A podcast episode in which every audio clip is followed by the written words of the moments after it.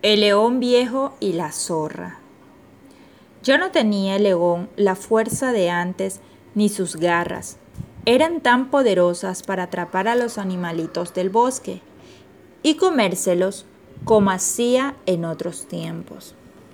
Entonces pensó que faltándole el vigor debería emplear la astucia.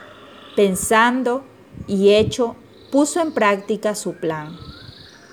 Se tendió el señor león delante de la entrada de una caverna y allí se estuvo quietecito, fingiéndose enfermo. Los animales que pasaban se compadecían de él y se le acercaban para atenderlo. Ese era el momento que aprovechaba el león para atraparlos, llevarlos al interior de la cueva y comérselos sin ceremonias. Pasó un día la zorra y desde lejos le preguntó, ¿Cómo está?